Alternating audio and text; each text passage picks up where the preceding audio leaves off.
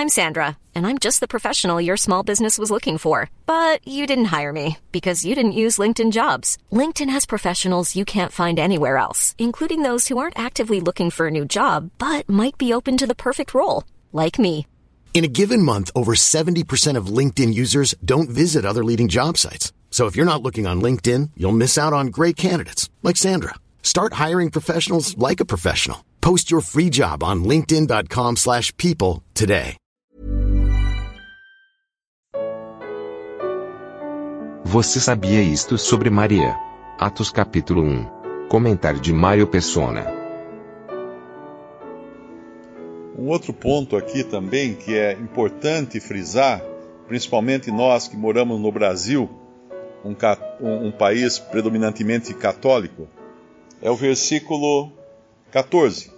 Quando, versículo 13: Entrando, subiram ao cenáculo onde habitavam Pedro e Tiago, João e André, Filipe e Tomé, Bartolomeu e Mateus, Tiago, filho de Alfeu, Simão o Zelote e Judas, filho de Tiago. Todos estes perseveravam unanimemente em oração e súplicas, com as mulheres e Maria, mãe de Jesus, e com seus irmãos. Nós vamos ver depois que nesse cenáculo, no capítulo 2, estarão 120 reunidos quando o Espírito Santo descer. Mas o ponto importante aqui é esse. Esta é a última vez na Bíblia em que o nome de Maria é citada. E é citado simplesmente pela presença dela entre os irmãos. Não é dito nada a respeito dela. Por mais que o seu papel tenha sido preeminente na, nas Escrituras e nos planos de Deus, porque afinal de contas, Deus não escolheu uma mulher. Lá em Isaías fala que ah, a virgem, né, a virgem daria à luz um filho. Não era uma virgem, como algumas traduções, inclusive até a, tradução católica fala uma virgem, mas está ruim essa tradução, porque é a virgem. A melhor tradução é a virgem, porque Maria era uma escolhida desde a eternidade para receber no seu ventre esse ser que era o Filho de Deus. Então ela tem um lugar assim importantíssimo nos planos de Deus. Porém, último, a última citação dela é aqui em Atos capítulo 1. Em nenhuma epístola ela será mencionada depois. E isso é muito importante entender isso, porque não existe uma doutrina mariana.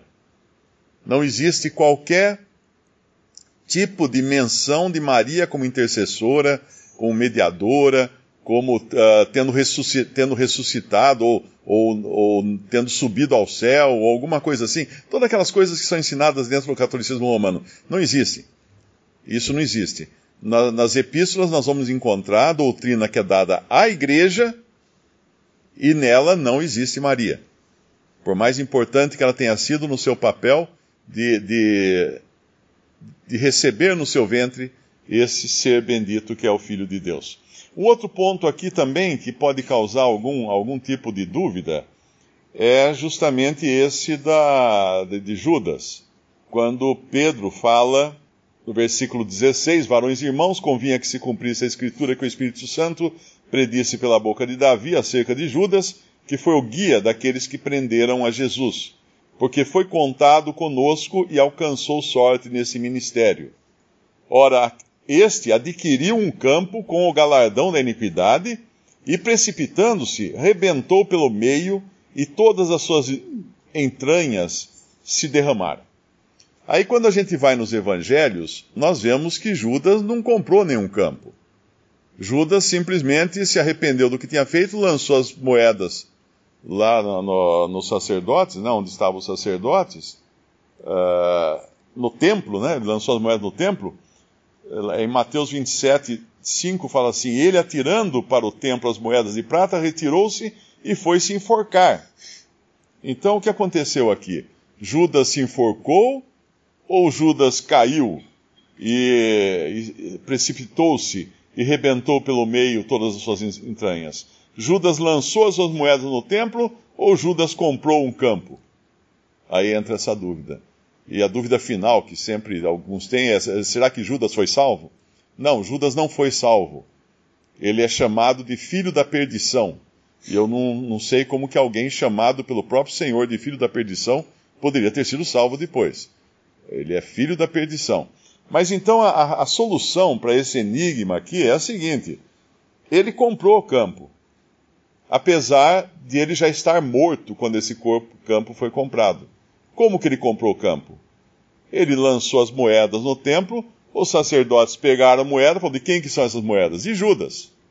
Então vamos comprar o campo com as moedas de Judas.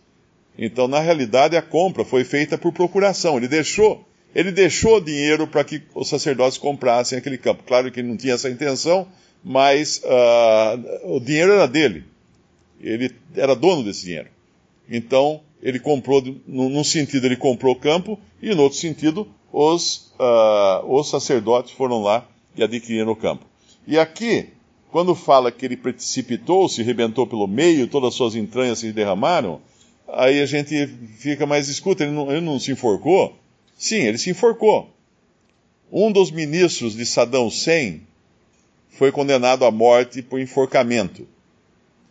E, na realidade, ele foi decapitado. E alguém poderia perguntar, mas ele não foi enforcado? Sim, ele foi enforcado. Mas ele foi também decapitado. Porque ele era muito gordo.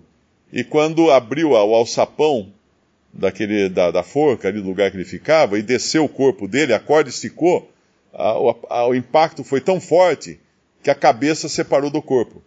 Então, se alguém falasse que ele, foi, que ele morreu enforcado, estaria correto.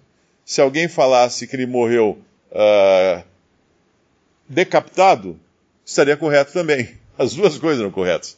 E aqui Judas provavelmente então se enforcou, como ele, a Bíblia fala que ele foi se enforcar, e em algum momento o galho, ou a corda, ou qualquer lugar que ele tenha pendurado aquilo, se arrebentou, ele caiu de uma altura grande e o seu corpo abriu então e saíram suas entranhas.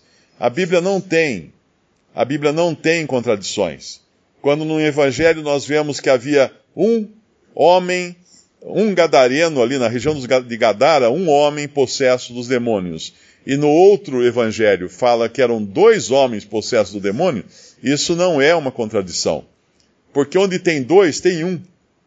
É que naquele, na, em um evangelho, uh, o Espírito Santo queria mostrar algum aspectos, algum aspecto relacionado àquele um homem. E no outro ele dava a totalidade de homens que havia naquela cena.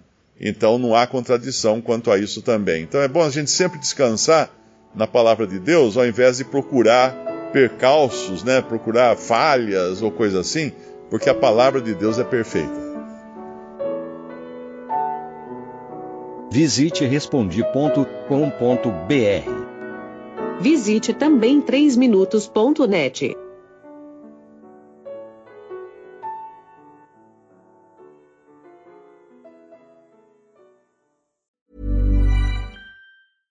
Even when we're on a budget, we still deserve nice things.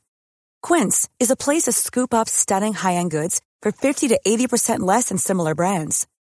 They have buttery soft cashmere sweaters starting at $50, luxurious Italian leather bags, and so much more.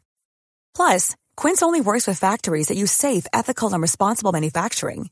Get the high-end goods you'll love without the high price tag with Quince. Go to quince.com/style for free shipping and 365-day returns.